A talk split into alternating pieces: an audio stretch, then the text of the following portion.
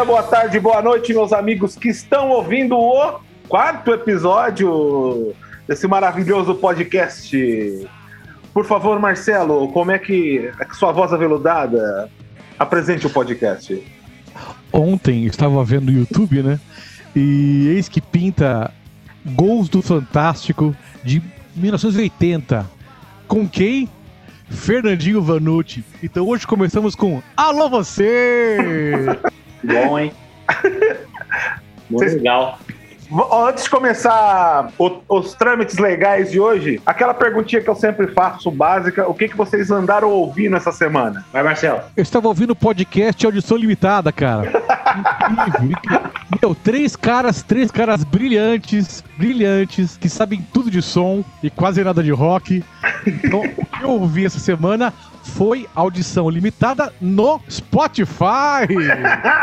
Grande merchan! O Jabazinho de cara. E você, Bruno? Eu ouvi essa semana. Ah, eu fui no, eu fui no Trivial. Tô olhando aqui, foi ACDC, Queen e, e ontem eu, eu assisti um, um do Steven Wood. Ó, Olha, as más línguas dão conta que o senhor andou ouvindo Pitch essa semana. Eu fiquei meio decepcionado, mas enfim. Não, não esquece tudo que eu falei, cara. Eu escutei, o que eu mais escutei foi Pitch e um trabalho do Criolo com Emicida também. olha só. Sensacional. Sensacional. Mandei pra você, Gilberto. Não sei se você viu, Então, mas é estava, absurdamente sensacional aquilo. então, eu estava em trânsito, eu estava. Até agora não, não voltou a minha rotina normal, porque Rafa foi embora, né? Mas eu admito que indo para São Paulo e voltando, eu fiz uma coisa que Marcelo provavelmente agora vai querer arrancar os cabelos. Eu peguei aquela playlist que chama This Is, que tem no Spotify. This is Lenny Kravitz. E eu vi umas três vezes, cara. Fazia muito tempo que eu não, não, não, não via tanto Lenny Kravitz. E eu vou dizer mais: as coisas novas do Lenny Kravitz é muito ruim. Cara, é tipo assim. Do, do batismo pra frente, você ouve e você percebe que o cara tá tipo. Ai. Umas músicas com batida repetida. Com tipo assim, o groove do baixo vai tom, tom, tom. Aí no refrão vai tudo dum, tom, tudo dum, tom. Depois vai tom, tom, tom. A música inteira, sabe? Tipo, vai no automático. Tá muito esquisito o Lenny Kravitz, cara. Mas até o batismo é um puta, é um puta disco. Fala aí, Bruno. Só reforça a minha ideia de que criatividade é algo finito. Ou seja, uma hora os caras começam a fazer coisa muito pouco interessante de se ouvir. Isso vale pra qualquer músico ou artista. Fala, Brunão. Ô, Giba, você escutou o último? Eu não ouvi, mas eu, eu, eu ouvi dizer que o Lenny Kravitz tinha meio que voltado a fazer uns discos igual o começo da carreira, assim. Eu não ouvi o disco. Então, na verdade, eu vou ouvir. Vou pegar pra ouvir, porque eu, como eu te falei, eu ouvi o Disease, né? E ali, cara, é só as músicas que eu conhecia mesmo que vale a pena. Mas de resto, cara, é bem ruinzinho. Mas não é esse o assunto de hoje. O assunto de hoje é covers. Músicas covers que são melhores na versão de outras pessoas. Vamos. Se são, se são covers, tem que ser de outras pessoas, na verdade. Não, não, não, na verdade pode ser tipo assim, músicas. É, não, tem razão. Tremenda redundância. É, então vamos lá. No primeiro bloco, cada um com dois covers. É, começa com Bruno, Marcelo, eu, depois Bruno, Marcelo, eu. Vamos lá? Bruno, Eu- você que pediu no grupo do WhatsApp, deixa eu começar. O que você quer pôr pra nós aí? Cara, eu quero, eu queria começar porque pra mim é um prazer falar desse cover que esse cara tomou essa música de assalto. Ne- Eu nem considero isso mais cover, a música é dele. É uma das músicas das minhas músicas favoritas, que é All Along the Watchtower do Watchtower, né? Do Jimi Hendrix, originalmente do senhor Bob Dylan, que eu acho essa música perfeita, simplesmente perfeita. Não tenho o que falar dessa música. Não, essa música é incrível mesmo. E ficou eternizada de fato pelo Hendrix, né? É, é engraçado como o Bob Dylan tem músicas legais, mas que ficam muito melhores com outras pessoas. Não é só essa, tem várias outras. Mas essa talvez seja a, a, a mais simbólica. O cara conseguiu fazer uma versão maravilhosa. Ele conseguiu, no fundo, reinventar a música, né? Quando você conhece ela, e boa parte da, de nós conheceu com o Hendrix, né? Pra depois entender que era do Dylan. Quando você ouve o original, ela é broxante mesmo, cara. Não é, é. ruim, não é ruim, não é ruim, uhum. pode ser alguma, mas não tem um décimo da pegada que o Hendrix conseguiu colocar na, na versão dele, né? Eu, eu, eu concordo em partes com você, Marcelo. É, eu realmente acho a versão do Dylan ruim. E, outra coisa, eu conheço essa música. Quem tava tocando. A primeira vez que eu vi essa música foi Eric Clapton e Mark Knopfler tocando. Não, e Lenny Kravitz. Hum? Não, Eric não. Clapton e Lenny Kravitz. Será que foi? Você me falou. Então foi isso. Mas eu sei que não. não aí, aí, me falaram que era do Hendrix essa música, porque pra mim, eu conheci essa música como se fosse Eric Clapton. Vocês não têm ideia.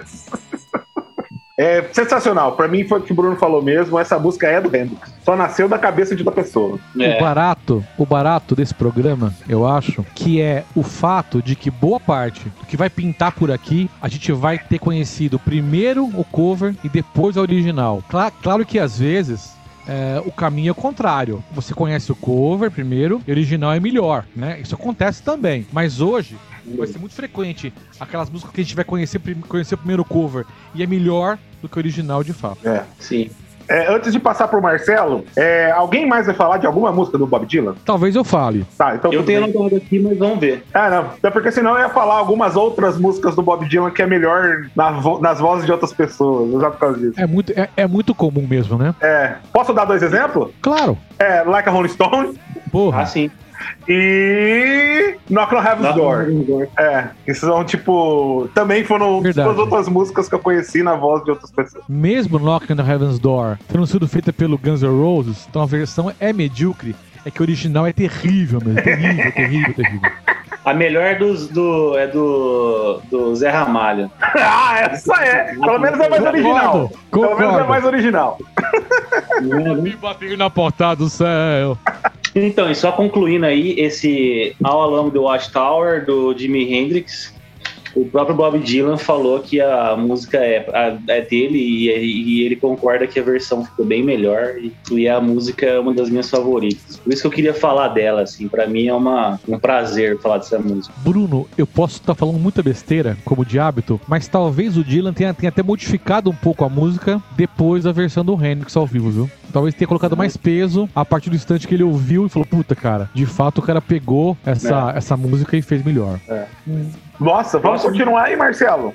Pode falar ou você quer que eu fale? Não, falo sim. Essa é mais uma aqui do time da que eu conheci primeiro a versão, depois a original. E eu vou as músicas que eu vou citar aqui hoje, boa parte delas, eu não acho que a original seja seja desprezível não. Longe disso. Acho que tem grandes músicas que eu vou citar que, que a original é muito legal, mas que eu prefiro o cover. É, uma dessas é Diamonds and Rust, que o Judas grava em 7-7 no Sin of Tercin, que original é um folk da Joan Baez. Cara, é incrível como um folk, até se é um folk bonito, mas despretensioso, virou um metal, com guitarra cavalgada e tudo mais. E os caras foram além eles conseguiram é, dar um acabamento pra música que ela não tinha. Eles conseguem dar um refrão pra música quando eles, passam, quando eles repetem o título da música que não existia no refrão originalmente. Então a música fica mais bem acabada na versão do Judas. Vocês conhecem e gostam dela? Cara, pelo nome assim eu não tô lembrando, mas eu vou ouvir depois. Ouve sim. É do Scene After Scene, Diamonds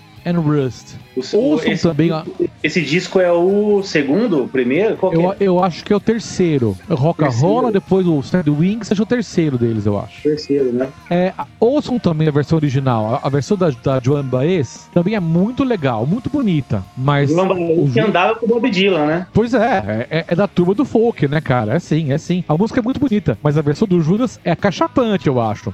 Eles conseguem deixar a música mais legal e mais bem acabada. Isso que é legal também.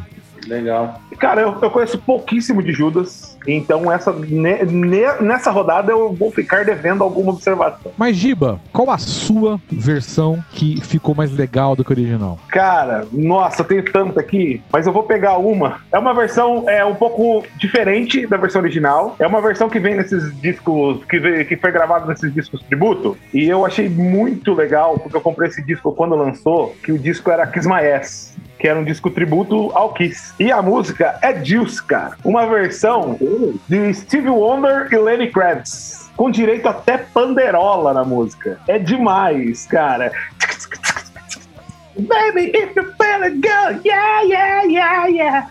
Assim, cara, completamente inusitada essa versão. Quando eu ouvi a primeira vez, eu realmente achei muito estranho, porque nesse CD tem Rammstein tocando Unholy, sabe? E, então, tipo, é tudo muito pesado. Mas essa música entra, tipo, um rock, um rock and roll meio. Como é que fala? Um rock and roll meio twist anos 70, assim, sabe? Eu não entendi. É, é, é, é um cover do, de Dus, do Kiss? Isso.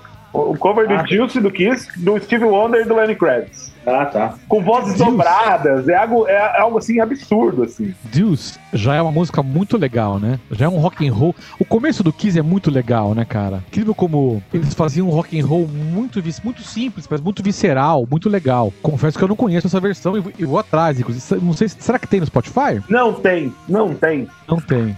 Eu mas procurei. No YouTube deve ter. No, no YouTube deve ter. YouTube. Tem. Mas, mas de fato é um cover inusitado e deve ter ganhado o swing, né, cara? Porque dois caras super swingados, né? Super swingados. E um detalhe é, vem, vem ao largo da conversa, cara, esse podcast é só é, é baseado em Lenny Kravitz, não é possível. Vocês estão fazendo rever Lenny Kravitz com muito a cada, carinho. A cada, a cada cinco falas, uma é Lenny Kravitz. Eu vou ter que ouvir esse cara, não vai ter jeito. Vocês têm que fazer isso pra vocês. Mas detalhe, se o Steve Wonder colocou a mão, a coisa tende a ficar boa, né, cara? Assim, não, não, não. Sem criticar Lenny Kravitz, por favor. Mas o Steve Wonder é um cara genial, um gênio da música, né? Um gênio que transitou por, pela canção, pela canção romântica, pelo soul, pela, pelo funk, pelo rock. O cara é genial. Então, se o cara botou a mão, ruim é difícil ficar, né? Sim, sim. Só pra, tipo, fazer um adendo de Steve Wonder aí, porque provavelmente essa música não vai entrar nos covers, então vou dar uma roubadinha. É, é, We Can Work It Out, a versão cover do, do Steve Wonder, é tão sensacional que o Paul McCartney disse uma vez que parece que ele fez a música pro cara e não pros Beatles tocar. No tributo ao George Harrison, que tava todo mundo tocando, tá ligado? Vocês já viram esse show? É, é lindo de ver. A versão que eles tocam de We Can Work It Out é a do Steve Wonder, e é ele que canta e toca, inclusive, na música. É, vale a pena também, mas não era essa música, só roubei. Eu não me lembro dessa música, mas eu, eu vou ouvi-la sim. Eu, eu, vou ouvir as duas. Vou, te, vou tentar achar Deus, mas essa, é, é, We Can Work It Out deve, deve ter no Spotify eu, eu vou ouvir essa. Tem. Vamos lá para a segunda rodada, Bruno! Segunda rodada começando com Respect, com a Aretha Franklin, que é uma. Eu achava que era dela, e na, na minha pesquisa descobri que é de um outro puta artista, que é o Otis Rating, né? E eu gosto da versão dele também, só que com ela a, a música parece que foi feita para ela, assim, sabe? Então é, é, sensacional isso, cara. Conheci com ela também, né? O que vocês acham aí dela? É, eu também conheci com, com a Aretha Franklin e por muito tempo, assim, eu só ouvia essa versão é, da Aretha Franklin. Há pouco tempo que eu descobri essa versão do Otis Redding, mas sim, não tem, não tem, não tem o mesmo carisma, não tem o mesmo amor não tem, eu acho que não tem a mesma, nem traz a mesma mensagem, né, na verdade. Porque na hora que você coloca uma negona cantando uma música pedindo respeito, é. deixa aquilo tudo muito maior, né, cara? Então é, é uma música que, tipo, não é à toa, tipo, todos os filmes que trata de empoderamento feminino, uma hora ou outra, todos os filmes toca Respect. Todos. Sem sem tirar nem pôr, assim. Então, realmente também é uma outra, é outra música que é melhor é, cantada do que por quem fez. De é. fato, é, é, eu assino embaixo dos dois, é isso mesmo, né? É a versão, é, é ela cantando, também conheci com ela. É, essa música ficou imortalizada por ela mesmo, né? Não, não tenho o que falar. com ela é incrível e a música é dela, né? É dela, ninguém rouba, ninguém toma. A música é dela. Embora, esse, esse é o senão, esse é o senão, Otis Redding é um monstro também, né, cara? É um monstro. Sim, sem dúvida. É um monstro. É um cara que, acho que junto com o Marvin Gaye, é, um dos caras mais importantes da, da do, do Richmond Blues, assim, né? É uma coisa ouvindo cantar essa música também é muito legal. Óbvio que a versão dela é mais, é mais legal. Mas a versão dele, que é, que é a versão primeira, né? Ele gravou primeiro, também é, é, é, muito boa. Sim. É mágica. Vai lá, Marcelo, a sua próxima música. Por falar em Otis Redding, que se eu não me engano era da Motown, era, né? Sim. Total. Eu acho que era da Motown. Tem uma música da Supremes, que eu acho que é de 64, 65, que era um trio feminino, né? Chamada You Keep Me Hanging On, que eu conheci com uma banda de metal dos anos 80, chamada The Rods, que assim, achei legal, achei ok. Mas, passado um pouco mais de tempo, eu conheci essa mesma música com uma banda chamada Vanilla Food, que é uma banda do, do final dos anos 60 que fez aquela transição do rock mais pueril pro rock mais sacana dos anos 70, né? Aquela transição psicodélica, que não conseguiu vingar na, na década seguinte, mas que foi importante ali no, no final dos anos 60 para colocar cor e peso no rock. A versão deles para essa música, You Keep, you Keep Me Hanging On, da Supremes, muda completamente a música, que é um último blues meio, meio bobinho, sabe? Rapidinho e meio bobinho, uma música é, que tem uma certa. É rápida, né? E meio, meio boba, meio pueril. Na versão deles, a música ganha, ganha cadência e fica profunda, porque já pinta um puta órgão Hammond e o cantor consegue dar uma dramaticidade tão grande pra essa versão, mas tão grande, que a música vira, pra, pra mim, um clássico do, do rock do final dos anos, dos anos 60. Ali mistura é, o rhythm blues, mas com proto hard rock, um proto progressivo. Não sei se vocês, vocês conhecem a Vanilla Food. Dali saiu, sa- saíram o, o Tim Bogart e o Carmine Apse pra montar o, o Beck Bogart, Bogart and Apse, montar o Cactus. É, é, assim, essa versão pra mim é a versão definitiva, porque teve acho que mil covers dessa música, vários covers. Depois foi coverizado nos anos 90 de novo, mas essa versão do Vanilla Food pra You Keep Me Hanging On é uma coisa incrível e subverte a versão original. Caralho, mano, mais uma música que eu não conheço. Talvez, se vocês ouvirem, vocês vão lembrar dela, eu acho. Mas enfim. O nome não é estranho, não, cara. Mas eu não tô lembrando. Chance aí de uma palhinha aí, Marcelo, pra gente tentar adivinhar que música que é essa, por favor. Set me free, why don't you, babe? Get out my life, why don't you, babe? You really don't love me, you just keep me hanging on. Lembraram? Não, mas foi lindo de ouvir, cara. É, foi legal. Puta vocal esse cara, Palhaçada. mano. Bom, lá vou eu mandar a terceira aí agora. É a minha segunda, hein? Essa daí é do Steve Wonder. Só que não é o Steve Wonder que eu conheci tocando essa música. É Higher Ground com Red Hot Chili Peppers. Boa, boa versão, cara. Puta merda, mano. Ali foi um dos motivos de eu querer tocar contrabaixo, cara. Primeira vez que eu consegui tocar esse groove no, no baixo foi algo uau, cara. Aprendi a tocar baixo, tá ligado? Porque, puta, até é lógico, é Higher Ground, a versão original também é bem legal. Ele fazendo o groove, ele fazendo groove no teclado. Mas na hora que É entra Isso mesmo. baixo do Flea, mano. E aquela bateria do Chad Smith destruindo. Animal. Eu lembro do clipe até hoje, que ainda casou. De, foi na época que eu comecei a assistir MTV. Então era alguma coisa.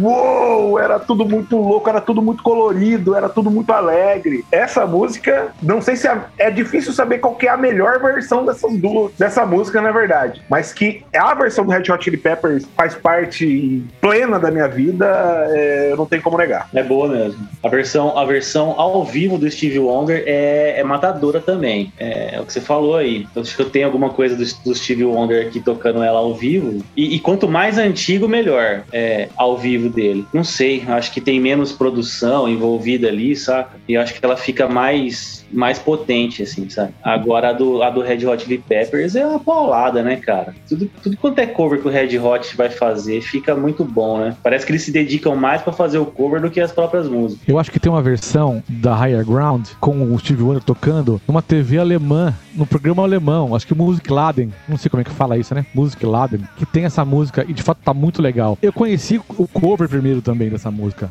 e, e é muito legal mesmo, mas é inegável que essa é uma daquelas músicas que que a original rivaliza com, a, com cover. Ambas são muito boas, né? Ambas são maravilhosas, tanto a do Red Hot que fica um pouco mais rápida, né, Giba? Mais rápida e mais pesada, É. lógico. Né? Fica mais rock and roll, né?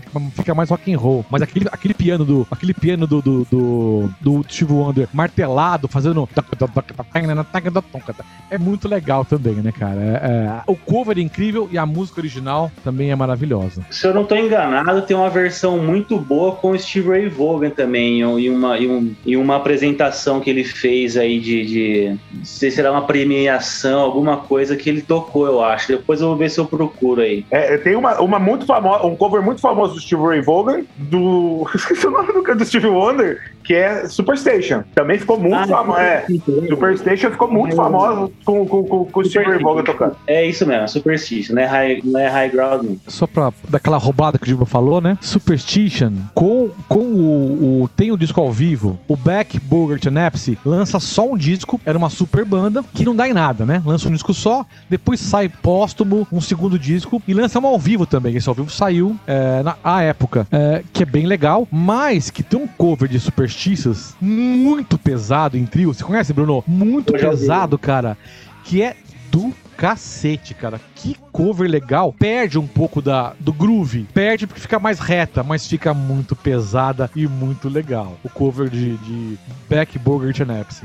Pra Superstitious. Verdade. É que nada, nada que o Steve Wonder coloca a mão é ruim. Então é difícil É você, pegar, é, você pegar uma versão, de uma- falar que puta, alguém teve uma versão melhor. É verdade. Vamos lá? Vamos terminar esse primeiro bloco. Voltaremos daqui a alguns minutos. Lembrando, me perguntaram que música que tá tocando, é, que sempre toca no- na base nossa aqui, é Miss Crocodila, da banda do nosso amigo Marcelo. Faz o merchan aí, Marcelo. Banda Hound Dog, é, a gente tá acabando de subir um EP pro Spotify e assim que subir, eu aviso todo mundo aqui. Jabazinho gratuito, Hound Dog, o EP é primitivo. Vai lá, Miss Crocodila. E se você vier com esse papo que sou seu menino, acredite bem ver por conta do próprio umbigo. Estamos para o segundo bloco dessa maravilha musical, falando de covers. E agora, quem é? É você, Bruno, que vai falar do cover agora? Sou o Joe. Então vai, qual é o teu próximo cover? É, eu vou de outro petardo aqui, que eu, eu vou, vou mais nos óbvios, né? Mas é. With a Little Help from My Friend, de uma bandeca chamada Beatles, e foi gravada por um cantorzinho chamado Joey Cooker, Cocker, Cooker, sei lá. Que, meu, não tenho o que falar. A, a, a versão do Joey Cooker ficou muito mais sangue no olho, né, cara? Quando ele canta aquilo ali no, no, Woodstock, é, até os, os próprios Beatles disseram que, que ele roubou a música dos caras também. né? Eu acho que a música tinha que ser dele também. Eu acho que essa música, essa música acaba sendo talvez a pilastra desse programa, né? Uma música chinfrim, é bobinha, né, cara? O cara reinventou completamente a música, ele, ele virou do avesso, ele redesenhou. Será que ele fez? Ele re- porque você fala, ah, ele revisitou o Beatles. Revisitou o cacete. Ele refez a música, né? A música ganha, ganha vida, ganha cor, ganha tesão. O cara. é, é, acho que esse programa, se tem uma música que identifica o programa de covers melhores que, que- que as originais, é With, With Little Help with My Friends. Essa música aí. Né, Giba? É. Então, cara, é, além de tudo isso que vocês falaram, que todos vocês estão super com a razão mesmo, é uma música que, pra carreira dos Beatles, passaria batida. Se o John Cooker. É, se o Sim. John Cooker não tivesse regravado ela, eu falei, caralho, isso é Beatles? Que, que disco que é? Ah, vou lá ouvir. Porque realmente é uma música quadrada, chata. Sabe aquela música que colocaram lá porque tinha que terminar o, o disco? Não, e o pior é que tá no Com Sgt. Ringo- Peppers ainda. Tá no Sgt. Com Peppers o ainda. Ringo cantando, né, cara? Com o Ringo cantando. É, Até! É, e o pior é que tá no, no maior, talvez o disco mais clássico dos Beatles, que é o Sgt. Peppers, cara. E, e aí tem aquilo aí, tem aquilo aí. Vamos aí, põe essa aí. E aí chega o John Cooker, que ele colocou sentimento na música, o cara sofria cantando aquilo. E aqueles, e aqueles back vocals, cara, que que era aquilo, cara? Marcou uma geração, essa música marcou uma geração. Ele muda tudo. Ele muda o andamento, ele muda a divisão vocal. Ele, assim, ele muda tudo. Ele muda. A música é refeita. Ele é Ele aproveita a letra, basicamente. não é a mesma música. E o, o- o legal é que, se- mesmo sendo uma música é, é dos Beatles, lógico, né? o Beatles é, é indiscutível, né? Qualidade musical do grupo, mas é que nem vocês falaram, é uma música que não que ia passar batido, não ia chamar tanta atenção. E, e o Joey Cooker teve a sensibilidade de, de enxergar o potencial da música também, sabe? É a mesma coisa que o Hendrix fez com, com a do Dylan, sabe? E pegar uma música que aparentemente seria simples, né? Seria uma coisa mais reta, objetiva, se é que pode falar, e transformar numa canção que, porra, derruba a parede, sabe? Agora é eu, né? Ou é você? É você, Marcelo. Vai aí, você. O senhor quer roubar, roubar minha vez também, é isso? Não, não, vai aí, vai aí, vai aí. Porra. Então, é, essa música, ela já é mais, acho uma música bem conhecida, do Ed Cochran, uma, uma figura importante do- dos primórdios do rock and roll e do rockabilly, né, cara? Acho que é de 57, 58, do final dos anos 50, que é Summertime Blues, né? A original é legalzinha,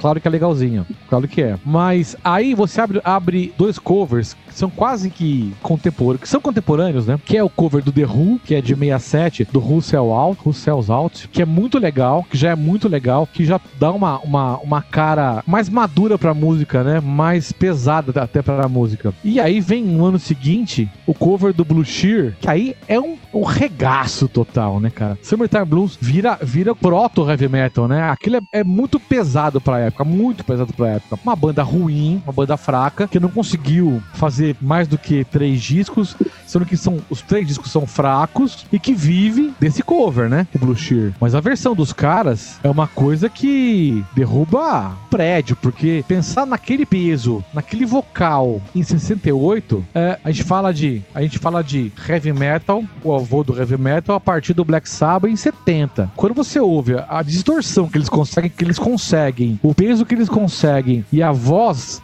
rasgada que eles conseguem em 68 com rockabilly de, dos anos 50, eu acho que a versão definitiva pra mim de Summertime Blues, que teve milhões de versões, a do Blue Shear pra mim é a definitiva. Então, eu, por coincidência, eu tava repassando alguns álbuns do, do. Repassando assim, só olhando as músicas que tinha no disco do The Who, né? Nos primeiros ali, eu vi lá Summertime Blues e eu ouvi só o comecinho, assim, realmente. Bom, eu não conheço a versão original e também não conheço essa que você falou. Depois eu gostaria que você mandasse o link. Eu sei, eu, pra mim, essa música era do The Who, ter uma ideia, sabe? É, e, com a do, e com a do The Who também não acho nada demais, então aumenta mais o meu interesse por ouvir essa que você falou aí. E é original. É, a, vers a versão original, você pensando em 57 ou 58, já é, já é legal. É legal. Porque você tem que pensar que é- são anos 50, né? A do The Who, ao vivo, então, é bem legal também. Mas quando, quando você ouve a do Blue Shear, é uma coisa maluca. Você contextualizar o peso dos caras em 68 foge de qualquer perspectiva pra época. É uma coisa acachapante mesmo.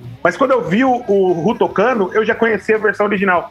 E como eu falei pra vocês no primeiro programa, o meu primeiro contato com rock gringo foi rockabilly. E essa música tava na trilha sonora do Bambolê. Inclusive. Claro, a original é legal. É. se superaram depois. É, eu não conheço essa versão dessa, dessa banda que você falou aí, o Blue, Blue Shear. Blue Shear. Bushir. A versão do, do, do The Who no disco não chama tanta atenção pra mim, mas ao vivo eles, eles regaçam. É. Ao vivo Isso mesmo.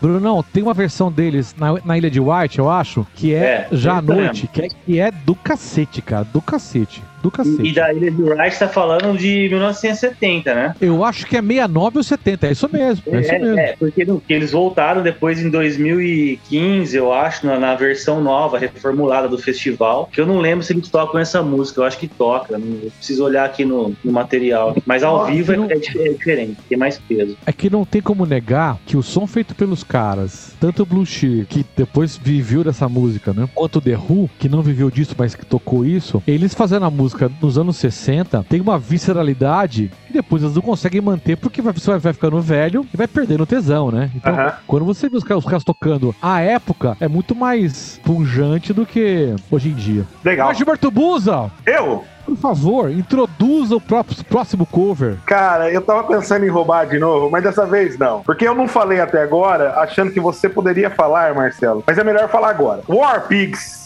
Com Fate No More tocando. É muito parecida com a versão original, eu sei. Mas o Mark Patton é muito melhor vocalista que o Ozzy Osbourne, cara. Ele canta muito melhor essa música. E a música, na hora que entra a parte mais animada, ela fica, ela fica menos atravancada, eu acho. A versão do Fate No More é um pouco mais fluida. E o tecladão, pã, no fundo, dá uma cama mais legal pra ela. Eu realmente prefiro absurdamente a versão do Warpix, que está no disco, eu vou ver aqui, é do segundo disco deles, que é o primeiro disco, é o disco de estreia do Mike Payton. É muito animal. Eu tenho o DVD ao vivo desse disco também, que é muito legal eles tocando essa música. E eu confesso que eu conheci o Warpigs através do Play No More, porque na época eu não ouvia Sabá. Sabá veio tardiamente pra mim. Confesso que, quando, quando o Fate No More surgiu, eu era muito jovem ainda, né, cara? Também. Eu sou velho hoje, mas já fui jovem. Na época, é, eu tava numa outra vibe e não curtia muito o chamado funk metal, né? Era o funk metal. Quando chega o Red Hot e chega, chega o, o Fate No More, no, no final dos anos 80, comecinho dos anos 90, final, final dos anos 80, era chamado funk metal. Definição muito ruim, né? Mas era, era o termo da época. Eu torci o nariz, torci o nariz. Eu fui gostar de, de Feed No More e muito, muito, mas décadas depois. Mas no Rock in Rio de, de 91 foi quando eu conheci essa versão de, de, de War Pigs do Feito No More ao vivo, pela televisão. Claro que eu conheci primeiro a versão original do Sabá. E gosto mais da versão original do Sabá, não tem como negar. Mas eu acho o Feito No More uma banda, uma banda muito, muito, muito legal, muito criativa, muito criativa. Uma banda difícil de rotular, inclusive. Uma banda. Acho que o Patton, um, um tremendo cantor e uma mente, assim, em ebulição sempre, cara. Então, a versão deles, de War Pigs, de fato, é muito legal. Não é melhor que a original. Não é, não é. Mas é muito legal sim, Giba. Brunão, e você, cara? Cara, eu não lembro se eu escutei. Esse- é, por acaso, essa versão tem no, naquele disco tributo a Black Sabbath? Não. Quem grava o Alguém tá War quem grava War Pigs naquele disco, vou até pegar aqui, chama Native in Black o disco. Eu vou pegar aqui quem, É. quem, quem grava. Pode até ser que seja, viu? Sim, só que é uma versão, é a versão ao vivo. Mas é. Então, eu escutei aí, cara, é, é talvez o que o Marcelo falou. Eu, eu- é legal, é, eu, porque eu, eu- o amigo meu tinha esse disco aí, a gente escutava direto, mas a versão original pra mim é melhor. Faz muito tempo que eu não escuto, cara. Eu vou até reouvir essa música com o Faith No More pra atualizar a minha informação, mas agora sem ouvir eu ainda fico com, com a versão original do Black Sabbath. É. Giba, eu acho o álbum Angel Dust, do Fate No More, só pra uma, uma- uma pequena digressão nesse programa, eu acho um álbum sensacional de cabo a rabo. O álbum é criativo, é pesado, é atemporal. Um disco atemporal feito nos anos 90. Ponto final, cara. Só perdão pela digressão. Não, não, mas tem tudo a ver. E é legal porque aí eu consigo roubar. Porque no Angel Dust tem uma versão muito animal de Easy, de The Commodores, e depois. Porra! É, e no outro, King of the Day, que é o terceiro disco dos caras, tem uma versão de I Started the Joke do Gees, que são três covers sensacionais. Pode buscar aí. São três, sim, são sim. três são animais. War Pigs, Easy e I Started the Joke. Roubei de novo. Outra música bem conhecida, Knock on Heaven's Doors, que eu coloquei aqui é, Guns N' Roses como a melhor versão, em vez da do Bob Dylan, mas eu, eu acho que. Não, acho não, eu vou, vou ficar com a do Guns. Eu ia falar Zé Ramalho, ia puxar sardinha pro, pro Brasil, mas a do Guns em relação ao Bob Dylan é, é o mesmo caso da do Hendrix e do Joey Cooker, que tipo assim, a música foi reformulada, foi ele- elevada para um outro nível e na época o Guns N' Roses sendo uma das bandas mais importantes, né, meu, da- do mundo, é, caiu como uma luva, eu acho, assim, a, a música, sabe? A guitarra, o vocal exótico do, do, do, do Axl Rose, eu acho que combinou, combinou até mais do que talvez alguma outra música do próprio Guns N' Roses, sabe? Então acho que é um cover que é difícil alguém superar, assim, na, na minha, na minha cabeça. Acho que a gente chegou a comentar sobre esse cover no programa, né? É, é um, é um- é um belo cover mesmo. A música, a música ficou bem melhor com, com o Guns N' Roses, dando aquela roubadinha. Como é que, que é aquela música é, do Guns N' Roses também, cover, que, ele- que eles fazem do, do, do Paul McCartney? Live and Die. Live and Die. Isso, Live and Let Die, que também é legal, né, cara? É do Guns e fica legal também. Eu gosto, eu gosto mais do original, mas fica legal também, né? É, eu gosto mas é legal original. também. É. Mas de fato a versão, a versão do Guns pra, pra Knocking on the Heaven's Door é de fato bem melhor do que a versão original. Vamos lá, eu acho a versão original do Guns, a versão original do Guns, a versão Mas é é muito legal. A, é o primeiro disco do Matt, do Matt Sorrow e o cara, na hora que entra aquela bateria, mano, é um peso que eu nunca tinha ouvido. Uma qualidade de som, cara. Uma qualidade de som que, tipo, eu acho que por ser um dos primeiros discos que eu ouvi em CD, mano, quando aquela bateria entrava, cara, tremia tudo. É sensacional. É, o inesquecível pra mim do Knock Heaven's Door é a entrada de bateria do Matt Sorrow. É animal. E sobre Live Let Die, a a versão que o Paul McCartney toca hoje ao vivo é uma híbrida do Guns N' Roses com a dele. Exatamente, foi peso, né? É. Eu tenho aqui em casa, realmente é isso. Mas eu, eu gosto mais do, do Paul McCartney, eu não sei. Ele no piano, ele no piano ali, o, o, o, o, o clima da banda ali, eu acho que, que acaba passando uma coisa. Eu sei que é dele, mas acaba passando mais verdade do que a do Guns, sabe? A do Guns parece que é mais pra preencher espaço no disco também, no show, sei lá. É, sem contar que a versão dele é tema do James Bond, né, cara? 007 não me deixa morrer. E me deixa morrer com o Roger Moore. Agora, o mais legal de tudo isso é, é- por que, que eu quis pôr Knock on Heaven's Doors? Porra, podia ter colocado uma coisa mais diferente, isso aí é muito, né, meu, clichêzão e tal. É, é, é pra fazer o Marcelo assumir que Guns N' Roses é legal, até fazendo coisa. E conseguiu, porque ele falou que duas músicas do Guns N' Roses é foda. É, e tá gravado, tá gravado. Tá, tá. Vai pro Na ar. verdade, na verdade, Próximo. eu tô, te- eu tô tentando não parecer tão chato ao vivo, né? No programa. Mas eu odeio as duas. Eu odeio nada. Você, falou, tá gravado. cara. Você falou que é bem legal. Bruno, Próximo. eu, eu, eu, Gi- eu e o Giba, eu e o Giba, a gente tocava numa banda que tocava Live and Let Die na versão, da versão Guns N' Roses. E era legal. E era legal. Canta aí pra nós, Marcelo. Mentira. Fala a sua próxima música.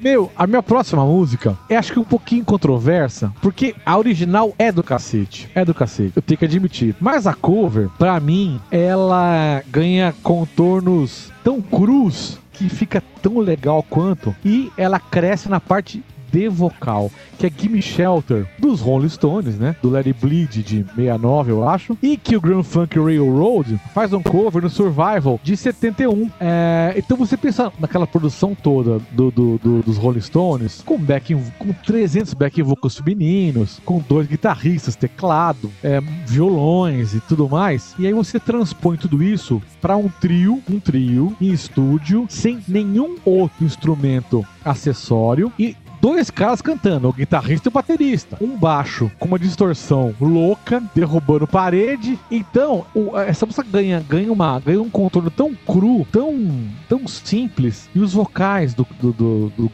Grand Funk são tão bem feitos, são tão bonitos que pra mim a versão do Grand Funk ela acaba no fundo batendo a versão do a versão ótima do dos Rolling Stones. Cara, eu acho Gimme Shelter, a versão dos Stones, um pouco chata. Eu, eu, eu, Ah, é? eu, é, eu prefiro realmente a versão do, do Grand Funk. Ela é mais crua, ela é. Muito ela é- crua, né? Ela é mais direta, eu acho. É, é, o que você achou que, que é de- o que você falou que seria o defeito, pra mim foi a solução.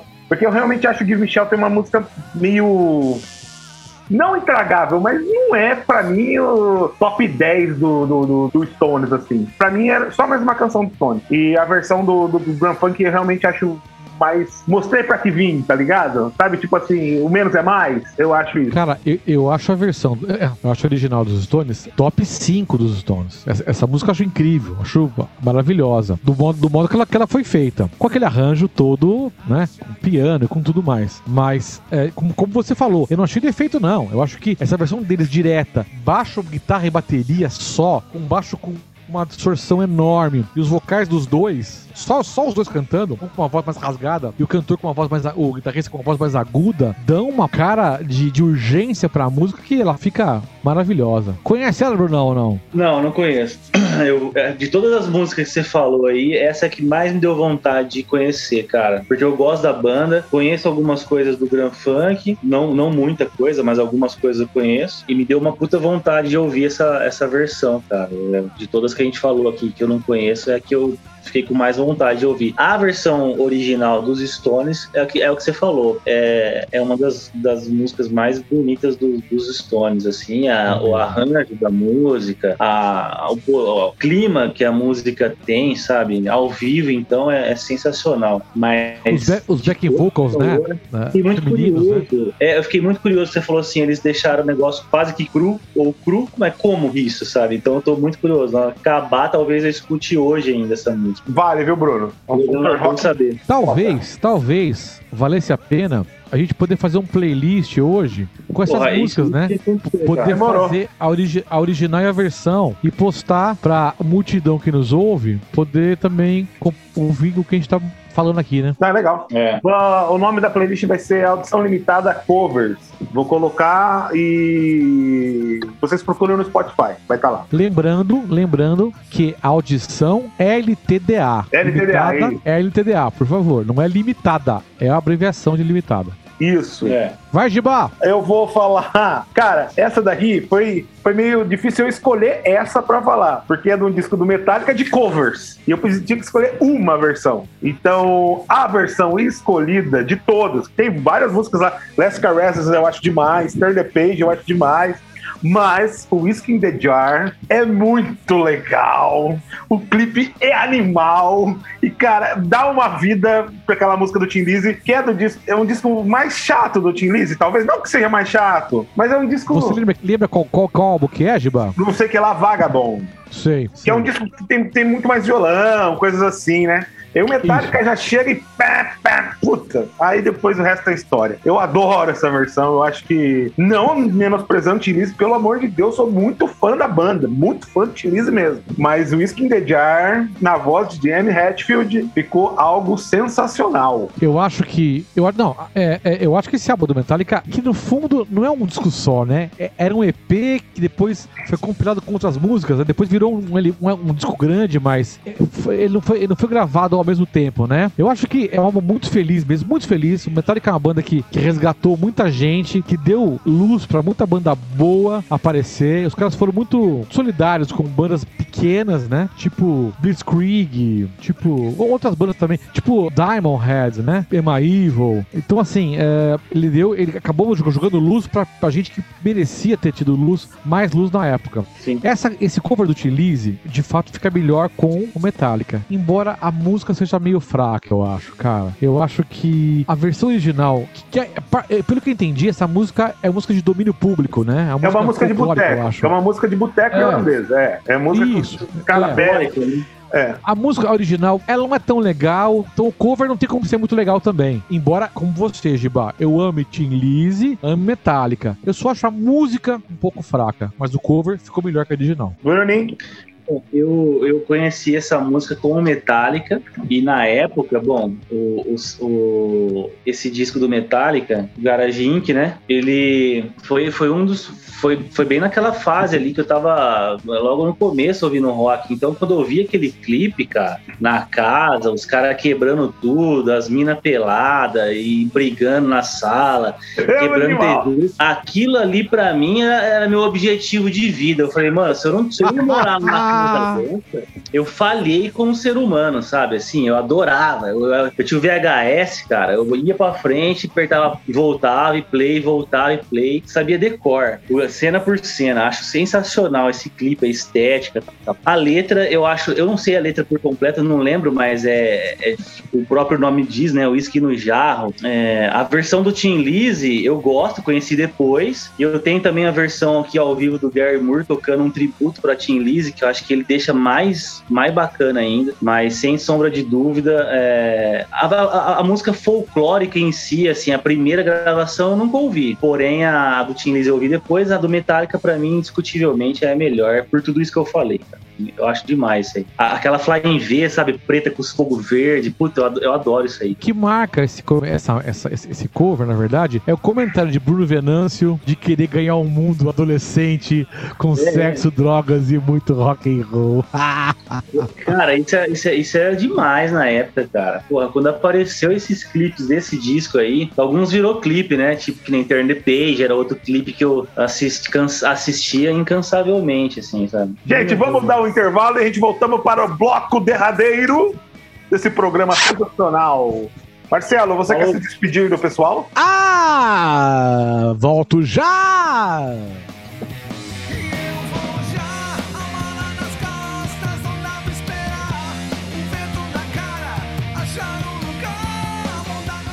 Voltamos, pessoal, com o terceiro e último bloco desse maravilhoso podcast. Bruno, você manda lá, começando a tua penúltima rodada. Qual é o teu cover? Eu, eu vou continuar nesse disco aí, que é muito bom. Você acabou de citar aí no seu, na sua indicação anterior, que é Third is Gone, do Metallica, cover do Leonard Skinner. A música com o Leonard Skinner é sensacional. Eu coloquei até um asterisco aqui pra, pra não, não deixar de falar. Eu adoro, principalmente uma versão ao vivo que eles fizeram com toda a com, tem piano de cauda branca e um monte de coisa. Agora, o que o Metallica fez, o que o Sr. James Hetfield fez, na verdade, com essa música, o violãozinho dele ali sentado quietinho, foi coisa de, de, de momento, eu acho. assim, eu, acho. eu acho que foi cagada, na verdade. Ficou muito bom, cara. Eu acho que ele conseguiu resumir a ideia da música ao máximo, assim, eu acho. O que vocês acham aí? Eu acho, eu acho sensacional. Eu acho que você tem toda a razão. A única coisa que, bom, vamos lá. Pode ser que eu prefira a versão do Leonard Skinner. Eu acho a voz mais country dos caras do Leonard Skinner caiba mais em Tour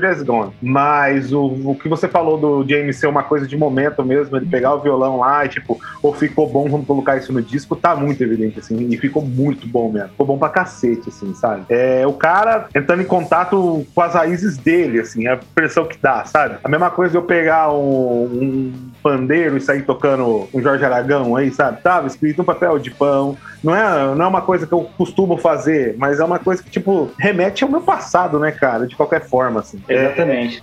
Chega a ser mágico. Eu acho, nessa esteira do Giba, que no cover a verdade sim. Acho que a verdade. Quanto a isso, não tem dúvida, dúvida nenhuma, não. O cover ficou muito bom. Mas eu vou discordar de vocês dois. A original dá um pau no cover. Essa acho que, acho que não tem muita dúvida, não. E, e o cover ficou legal. É, não, há dúvida, ficou legal sim. Ali há sinceridade. Porra, é legal sim. É inusitado. Mas a versão original é bem mais legal. Acho que não tem como, tanto no estúdio quanto ao vivo, é, o Leonard faz a música, ah, acho que muito melhor do que o Metallica fez. Essa música, pra mim, não tem muito- muita discussão, não. Nossa, vai deixar, Bruno? Vai deixar? O que o Marcelo, o que o Marcelo falou, cara, faz sentido também. É, eu acho que no meu, no meu, no meu caso, pega um, é, bastante o lado emocional, no qual eu conheci a música, o momento que eu tava vivendo ali, de, de conhecer coisas diferentes e tal. Mas eu, eu adoro a versão do Leonard Skinner, tanto é que eu coloquei aqui marcado, que assim, tá ali pau a pau. Acho que o fator de eu preferir, o fato, né, o fator principal se eu, de eu preferir a versão do Metallica seria a questão emocional e, e de, de, de me remeter a uma época, sabe? Acho que é mais isso. Porque a versão do Leonard Skinner, principalmente ao vivo, cara, porra, tem muito mais recurso a música, sabe? Tem muito mais camada, muito mais textura. Então, eu acho que vai um pouco do momento, né? O que você quer ouvir na hora ali. Eu acho que são duas versões brilhantes e o, o fato do, do James Hetfield ter passado muita verdade no que ele fez. Claro. Ele parece que ele toca aquela música ali daquele jeito desde os 5 anos de idade, sabe? Eu acho que isso conta também. E talvez toque, né? Talvez toque mesmo, acho que é, é verdade isso. A versão do, do Leonard tem três guitarras e piano, né? Então, lógico que fica muito mais, muito mais preenchida. É, essa versão do Metallica é aquela acústica, né? Só de violão, não é essa? Isso. Ah, E acho até que essa versão é ao vivo, não é? É, é gravada a, a acústica ao vivo. Ao vivo, isso mesmo. Não, a versão, a versão é muito boa mesmo, é ótima. É ótima. E pensando na banda de thrash metal, é inusitada. Né? Mas é, acho que a original ainda é, ainda é melhor. É, essa é a minha opinião mesmo. Então, com você, Marcelo, manda a sua penúltima da rola. Pois é, rapaz, eu precisava colocar, dar um jeitinho, me esgueirar pra colocar o quê? Um pouquinho de progressivo nessa história. Óbvio, é óbvio. Tá faltando rock progressivo nessa porra. Sabe por quê? Só se fala no quê? Em Lenny Kravitz. É Lenny Kravitz, é Lenny Kravitz, Lenny Kravitz, Lenny Kravitz. Portanto, tá faltando o quê? Um pouquinho da sofisticação, da beleza, da erudição do rock progressivo nesse programa. E aí eu vim com quem? Com quem, com quem, com quem? Com Yes. os pais da... Com os, porra, com os pais da criança. Os pais da criança, conhece. É, Simon Garfunkel, que é uma, que é uma dupla importantíssima do, da música americana, né? Além de ser do folk americano, da música americana, gravou América, eu acho que em 65, por aí, por aí. Que é uma música muito, que é um, de novo, é um folk muito bonito mesmo, muito bonito, muito bonito. A versão original é muito bonita. Não é, não é pior do que, a, do que o cover, não, de jeito nenhum. Mas a versão que o Yes faz de América em 71 ganha uma introdução instrumental de uns 5 minutos, que é de um vigor, é de um vigor de rock sinfônico tão grande que você fala, cara, que porra é essa, né? Eles conseguem levar, levar a América pra um, pra um, pra um, pra um status, pra mim, inimaginável. Aquele folk simples ganha uma sofisticação, uma, uma coisa louca que fica tão bom ou melhor que o original. Tão bom ou melhor que o original. Então, America com Yes, eu acho que foi um single, porque não saiu, acho que essa música não saiu em, LP, né? Esse cover não saiu em LP. É da época do Fragile, mas acho que saiu só em single. Embora a música tenha 10 minutos, eu não sei se saiu em single, né? Não sei como é que essa música saiu. Confesso que eu não sei. Eu tenho ela, eu tenho ela numa coletânea. Eles lançaram uma coletânea nos anos 90 e colocaram América. Eu não sei como é que ela veio ao mundo, mas eu sei que ela veio ao mundo de uma forma maravilhosa. América do Simon Garfunkel com a maior banda de rock de todos os tempos. Yes. Não, é legal ver o Marcelo falando de rock progressivo, né, cara? Parece que é uma criança, assim, com um brinquedo novo, sabe? Fala empolgado, né, cara? Dá, dá até a impressão que é legal mesmo, Yes. Não dá? Fala a verdade. Quer dizer, que ele falou que, que os caras pegaram a música do Simon Garfunkel, fizeram uma introdução de cinco minutos. Eu falei, nossa, cagaram na música, certeza. Mas eu não vou julgar porque, ó, Marcelo, eu não lembro da versão do Simon Garfunkel. Eu vou ter que escutar de novo, se é que eu escutei, e, e vou escutar do Yes também, cara. Se eu conseguir arrumar tempo, né? Mas eu vou, vou tentar ouvir. De- Bruno, são 10 minutinhos da sua, da, da sua vida ordinária, cara. Não é possível que você não vai ouvir. Não é possível. Eu vou, vou sim, eu vou. Se fizer a playlist, se fizer a playlist do canal, provavelmente eu vou ouvir a playlist toda durante o dia, assim, pode ter certeza. Eu tenho, eu tenho a impressão que a partir do instante que a gente passar a fazer, fazer, fazer playlist desse podcast, as coisas vão mudar de lugar. Vocês dois vão se apaixonar loucamente pelo rock progressivo e vai virar um programa só de rock progressivo, eu acho. Eu acho que sim. E o Marcelo, eu acho que vai começar a andar de skate e vai tatuar Offspring no peito, assim, certeza. Aquela chaminha do Offspring, assim, rindo, tá ligado? Vai fazer Então. o cabelo espetadinho, assim e tal. Deixa eu falar. Eu não conheço a versão do Yes, não sei porquê. Nunca ouvi. Mas a versão do, Certeza. do Simon Garfunkel é alguma coisa tão linda, Marcelo. Mas é uma música tão linda.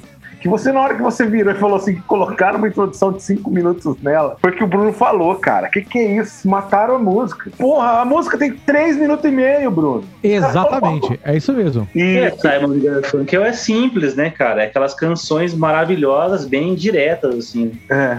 Tem, tem, um, tem um filme que chama Quase Famosos, que na hora que a menina tá se despedindo, tipo, tá fugindo de casa, né? Só avisa pra mãe dela que, tipo assim, ó, tô indo embora. Ela pega e entrega um monte de disco pro moleque, pro filho, pro irmão, e fala assim, ó, toma aqui, ó, isso aqui é pra você lembrar de mim. E aí ela tá indo embora, começa a tocar América. Ah, Antes, um pouco antes disso, a mãe pega o disco, na hora que a mãe encontra esse disco, fala, você tá vendo? Olha a cara dos dois. Aí dá um close no olho dos dois, os dois estão muito chapados na capa do disco. Ela fala assim, drogas! Drogas! E, e a menina se despede tocando América, cara. É, é bonita essa cena e a música é maravilhosa. A música é maravilhosa. Mas eu citei, a primeira música que eu citei hoje, da Joan Baez, e essa música do, do Simon Garfunkel, ambas são de folk rock, e ambas são muito, muito legais mesmo. Não dá pra dizer que o original, que, a, que o cover seja melhor. Do Judas eu acho que é melhor sim. Essa, não dá pra ter toda essa, essa segurança. Mas que o Yes transforma a música em uma, uma outra coisa, transforma. Então, entra naquela categoria de, de covers que são transformados em outra coisa. Acho que isso é muito legal também. Tanto que tem um- uma introdução super longa e não, e não é uma introdução que fica des- desnecessária de forma alguma. É uma introdução que você ouve e tá incorporada perfeitamente na, na música que no fundo vira outra coisa. Uau, podemos continuar? Bora. Então sou eu. Tá acabando aqui as minhas opções. Então vou mandar uma aqui, que na verdade é um cover que a banda participou da gravação, a banda original, e eu acho que deu até uma, uma nova vida pra essa banda, que é Walk This Way, com o DMC, que quem acaba tocando mesmo, quem acaba tocando a guitarra é o, o Joe Perry, o Stephen Tyler participa da gravação dos backings dessa música. Isso aí no final, comecinho dos anos 90, faz o Aerosmith ficar um pouco mais jovem, né, cara? Mais renovado, que não era uma banda que se- nunca foi uma banda que despontou. é, e depois disso ficou conhecido mais na grande mídia, assim. Então, Walk This Way, eu acho que realmente pode até não ser melhor que a versão original, mas que fez mudar a vida do Aerosmith, fez. Ah, é, é, é, Gibas, foi perfeito, cara, porque a minha sensação é que o Smith, embora tenha álbuns muito legais, muito bons dos anos 70, muito bons mesmo. Toys and Yet, que é muito. O primeiro álbum é muito bom, Toys and Yet, que é muito bom também. Tem álbuns muito bons dos anos 70. Parece que eles não emplacaram comercialmente, né? Não era, não era uma banda grande como ela se tornou. Eu acho que o, que o Run, Run DMC parece, parece piada, mas colocou os caras no mapa mesmo, né? O, o, o rap trouxe os caras do rock pro mapa né? E aí eles vêm com em seguida com aquele Permanent Vaca- Vacation, que já tem músicas que tem que tem Dudes, Dudes Like a Lady, lembra? Dudes Like a Lady. É, é, é, ali tem ali aí eles começam a impulsionar a carreira deles. É, Depois fazer Genius Got a Gun, Love in an Elevator. E depois dos anos 90, emplacar aquele monte de balada. There's a time. Um monte de balada. Assim, então a banda de fato ficou, ficou enorme, ficou enorme, enorme nos anos 90. Mas a partir dos anos 80, com esse, com esse empurrãozinho de uma banda de rap, de, uma- de um duo de rap, é que eles ganharam. Como que eles ganharam a América, né? Que eles ganharam fama. Porque até então, claro que a banda era boa. Tudo que eles fazem nos anos 70 é legal. Mas parece que não, que não, que não vingou, né? Parece que comercialmente não vingou. é. É, mas é isso. O, o engraçado é que antes de Walk This Way ser regravado por Run DMC, eu acho que tiveram duas músicas deles que tiveram um rela- relativo sucesso, entre aspas. Que é Dream On, que o mundo conhece, sempre conheceu. Sim. E a versão cover deles de Come Together, que tá até no disco Tommy, é, no, no, no filme Tommy, e também uma versão é, que tá até em discos e tal, e aparece eles até no, no filme Tommy do The Who, eles tocando Come Together. Mas, Giba, é, é Dream On, que eu acho uma música incrível, maravilhosa, que é do primeiro álbum deles, né? Do primeiro É. álbum deles. E que é engraçado, quando ouve o disco, um disco de rock, de rock and roll muito básico, que remetia a um Rolling Stones vitaminado na época, né? Dream On é, não parecia com o resto do, do- do disco. E eu não acho que Dream On vingou na época também. Acho que Dream On, ela foi revisitada depois que eles ficaram famosos, nos, nos anos 80 e 90. Eu tenho, posso estar errado, tá? Mas eu tenho a impressão que Dream On só virou Dream On 15 ou 20 anos depois. A música é, porra, é do cacete. Mas até então, acho que ela passou batida. Acho que ela passou batida. Eu, eu tenho a impressão que Dream On é mais ou menos um Stairway to Heaven. É, é uma, é, uma, é uma música, tipo assim, que é, uma- é um estilo de música, de balada, meio de banda dos anos, final dos anos 60 e começo dos anos 70, que se produzia até que bastante, né? né? Tinha vários, várias baladas, assim, é, no, no estilo, sabe? E até em- saindo um pouco do estilo, assim, indo pra, pro Pink Floyd, por exemplo, Wish You're Here, é, é, Comfortably Numb, são músicas mais, mais baladas, não são? Assim, que foi, foram ganhando importância com o passar do tempo, eu acho. Ou não? Ah, Eu acho que não, acho que não. Ah, Eu acho que aí você tem de fato essa, essa linha de baladas que. é, aqu- aquelas baladas hard rock dos anos 80 ganharam o nome de Power Ballads, né? Acho que os anos 70 também tiveram suas Power Ballads, que é o que você tá, você tá dizendo, que é Star to Heaven, que é Child in Time do Deep Purple, que é July Morning do Uriah Heep, e que talvez Dream On caiba também nesse, nesse, nesse quesito de balada que ganha peso. Começa a balada e ganha peso no, no- no decorrer da música. As baladinhas do, do Pink Floyd, elas não ganham peso, né? O Pink Floyd não é uma banda que, que ganha peso, então acho que foge um pouquinho dessa, dessa linha. Mas É, acho que eu, o a- Pink Floyd, é, o Pink Floyd eu acho que eu coloquei um pouco fora mesmo. Mas eu, eu tenho essa impressão também, não sei porquê, que com o passar do tempo eu acho que foi ganhando mais relevância do que quando saiu. Vamos lá. Bruno, a sua Oi. saideira. Aquela lá que Ah, você eu tá guardando para o final. Fechou então, vamos lá. Eu vou de The Man Who Sold the World. eu sabia! Eu não ia pôr. Eu não ia pôr, mas como eu queria causar, deixei por último, né? Eu conheci, eu conheci essa música, eu nem sabia quem era David Bowie. Pra mim só existia o, o Kurt Cobain até então. E eu adoro, cara. Adoro essa versão do Nirvana, adoro esse do comecinho, sabe? Adoro o vocal que o Kurt colocou na música, o clima, gosto de tudo, cara. E a versão David Bowie não é ruim, é boa, né? Porém, eu, eu acho ela um pouquinho mesmo o Kurt Cobain sendo um cara bem deprê, né, meu? Eu acho que a do David Bowie, nesse caso, consegue ser um pouquinho mais deprê ainda, não é não? Cara, eu acho que não. Eu acho que não. Porque a, a, a, a do Bowie tem até tipo um ieiezinho. Oh, não. É. Exatamente. Eu acho mais animada.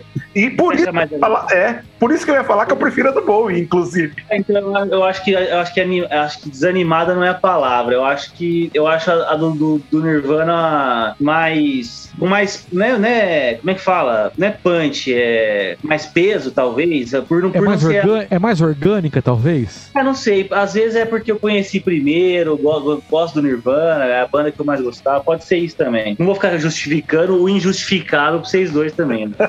Não, mas olha, é assim, é, é, de, pra mim o Bowie apareceu tardiamente, né? Porque imagina que aquele, todo moleque começou ouvindo rock e quer ouvir porrada, né? Não, quer ouvir, não quer outra coisa, quer ouvir porrada. Então, demorou pra, pra, pra eu entender que Bowie era legal. O Bowie em suas várias facetas, né? Desde o Bowie glam, Bowie soul music, o Bowie eletrônico, o Bowie pop. Então, Bowie pra, pra mim dem- demorou pra che- chegar em mim. E essa música, é, é, eu vou ter que dar o braço a torcer. A versão dele hoje, hoje, me soa meio datada. Eu acho que a versão do Nirvana é melhor do que a do Bowie. É uma coisa que me dói falar, me dói, me dói, machuca profundamente. Eu estou sofrendo pra dizer isso. Marcelo, é, eu acho que que é nessa música é verdade. a do boi, quando você fala de ser datado, é, eu, eu, eu acho, eu acho, não sei, cara, a sonoridade da música é meio xoxa, assim, saca? Meio. Isso, mas é isso mesmo. Se eu falar, se eu falar que Bowie é bobinho, eu vou estar cometendo um sacrilégio contra, contra, mim, contra mim mesmo, sabe? Porque nada que o cara fez é bobinho. Pô, cara é um, Nada. mas, mas eu não sei, perto da do Nirvana, perto dessa versão na qual eu conheci, eu tenho a relação afetiva, emocional, eu acho do, essa do Boi é, esquisitinha, vai, pra, pra, não pegar pesado, sei lá. O Gilba falou assim, ó, aquele... Né,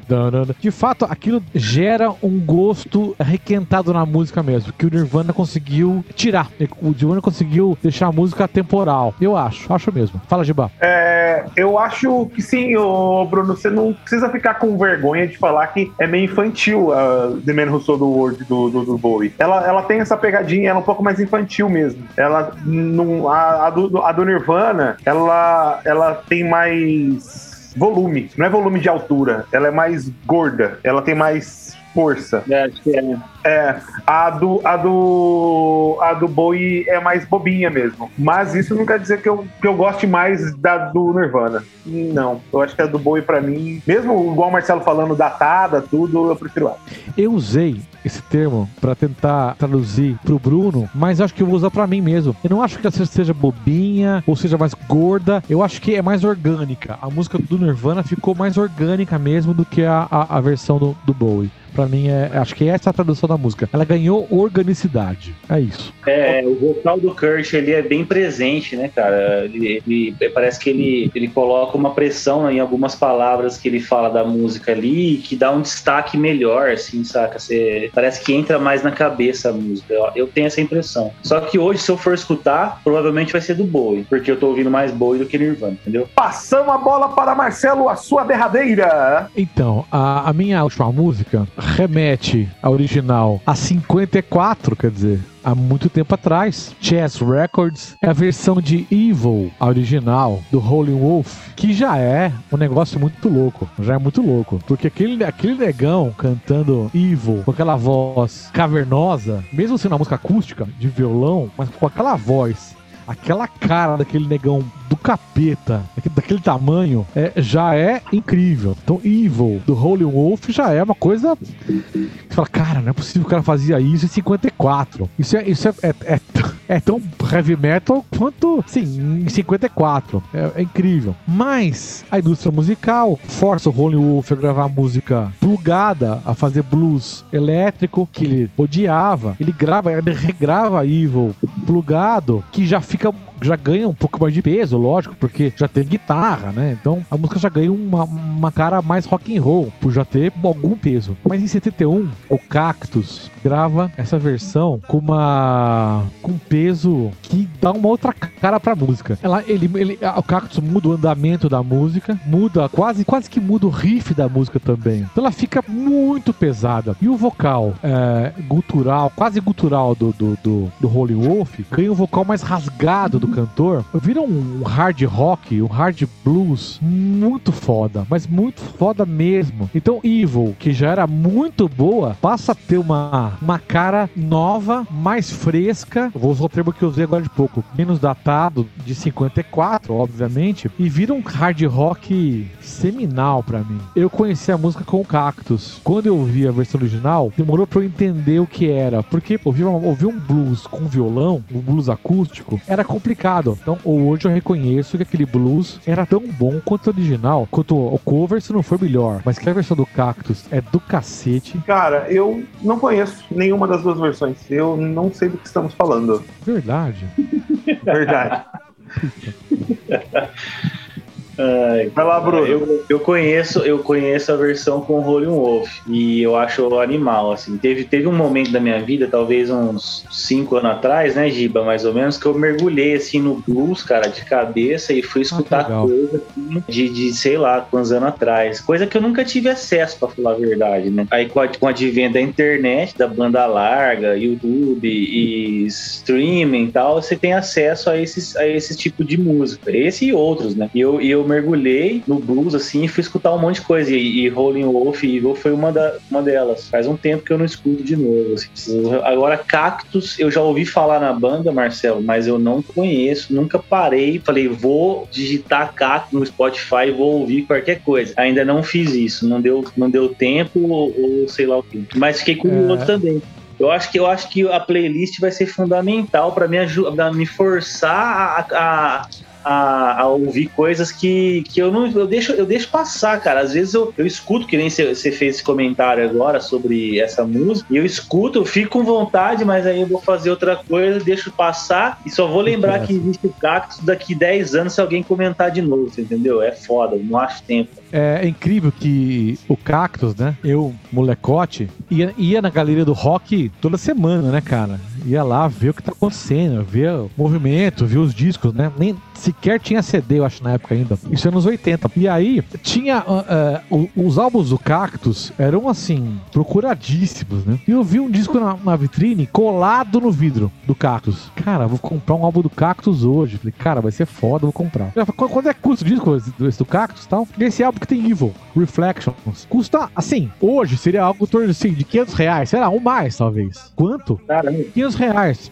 Eu falei, porra, cara, mas é, tá muito caro. A resposta, meu amigo, esse álbum é meu, eu não quero vender ele. Ele tá aí, se alguém pagar, eu vendo, mas eu não tô, me- me- não tô nem um pouco afim de vender esse disco.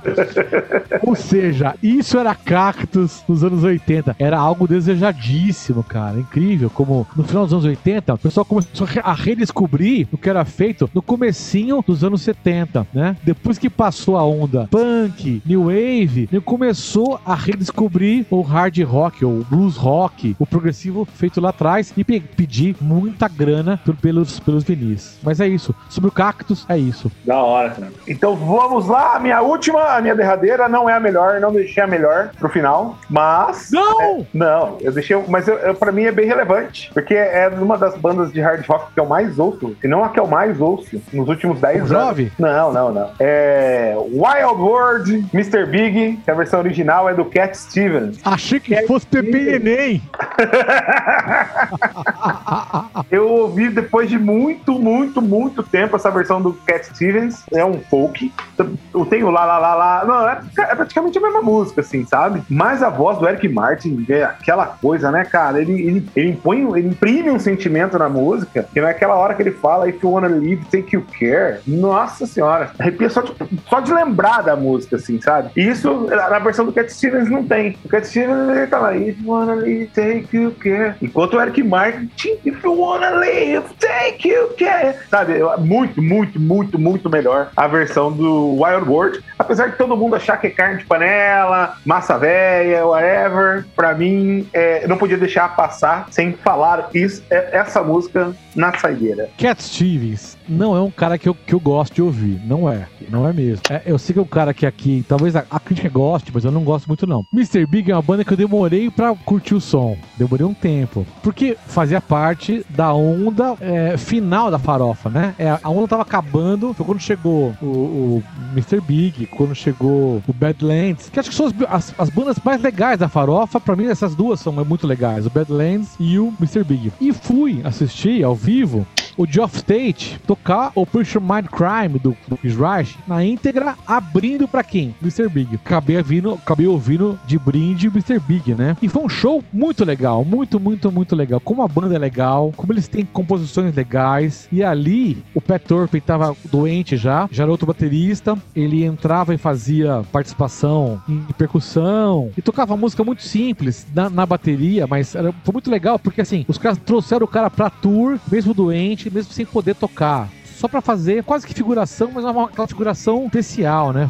Foi foi e foi um show muito legal. Tocaram essa música, lógico, lógico, né? De fato, a música original não é tão legal. Eu não, eu, eu não gosto. O cover também não era das músicas que eu mais goste, mas que o, que o Eric Adams dá, dá, uma, dá uma, uma cara mais interessante pra música é inegável. Fica mais bluesy, mais, mais soul. É, a música ganha uma outra cara com nessa versão do Mr. Big. Fica muito bem mais legal. Essa versão do Mr. Big é com violão ou é guitarra?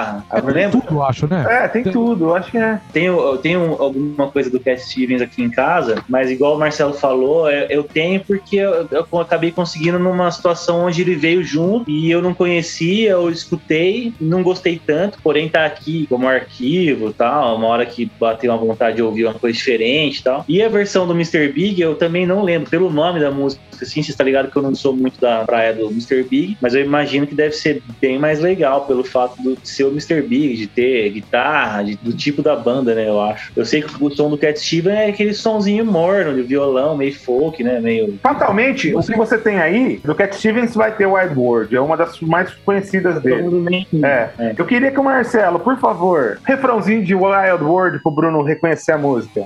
Oh, baby, baby, it's a wild world.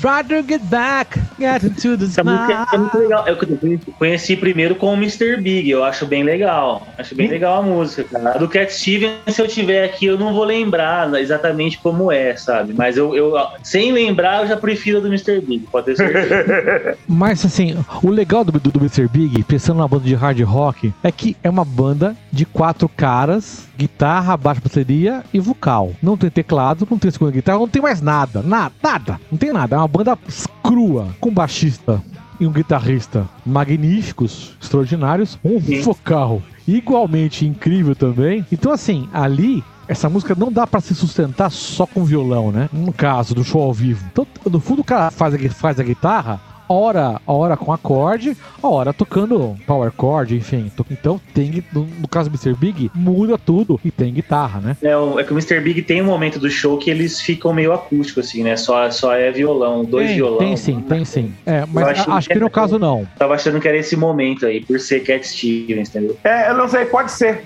É, é bom. É bom, é bom assistir, porque tem, tem uma hora que o Eric Martin pega o violão e se pá, pode ser que toque essa música. Gente, então com essa, essa foi a última rodada. Espero que vocês tenham se divertido demais, como eu me diverti. Teve algumas coisas que eu não conhecia, mas teve, teve coisas que eu achava que não conhecia, conhecia pra cacete.